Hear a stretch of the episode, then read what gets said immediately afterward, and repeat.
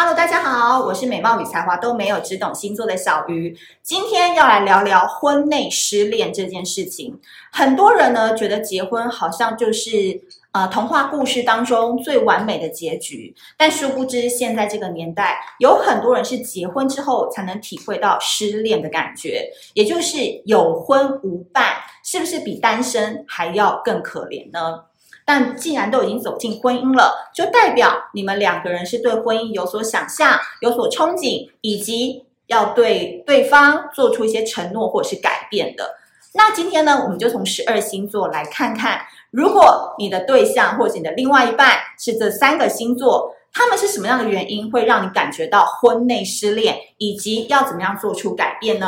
今天呢，我们要讲到的就是天真世界里面的叛徒，就有这三个星座，分别是双鱼座、白羊座，还有狮子座。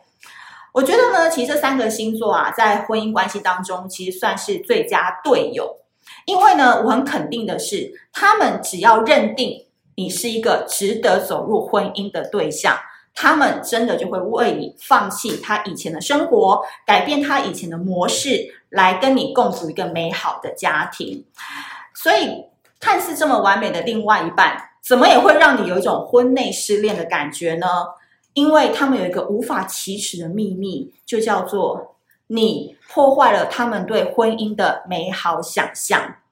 举例来说，双鱼座，其实双鱼座对婚姻是非常包容、非常大爱，可以原谅你做很多奇奇怪怪的事情的。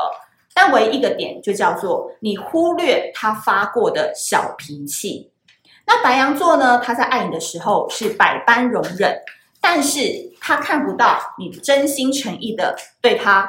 感谢、肯定他的付出。那狮子座呢？内心里面都有一个文艺的少年或少女，你却忘记好好保护他的臆想空间。我必须说，这三个星座再怎么样理智哦，他当时走入婚姻之前，还是会带有一点点幻想啊、美好憧憬的一个成分。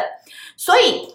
婚姻生活当中不外乎就是柴米油盐酱醋茶嘛，这种过于真实的生活模式，会打坏了。他们对婚姻的一种想象，往往会让他们觉得有一点点难以招架。所以呢，久而久之，他们在生活当中很多没有办法磨合的地雷，就会让他们成为一个天真的叛徒。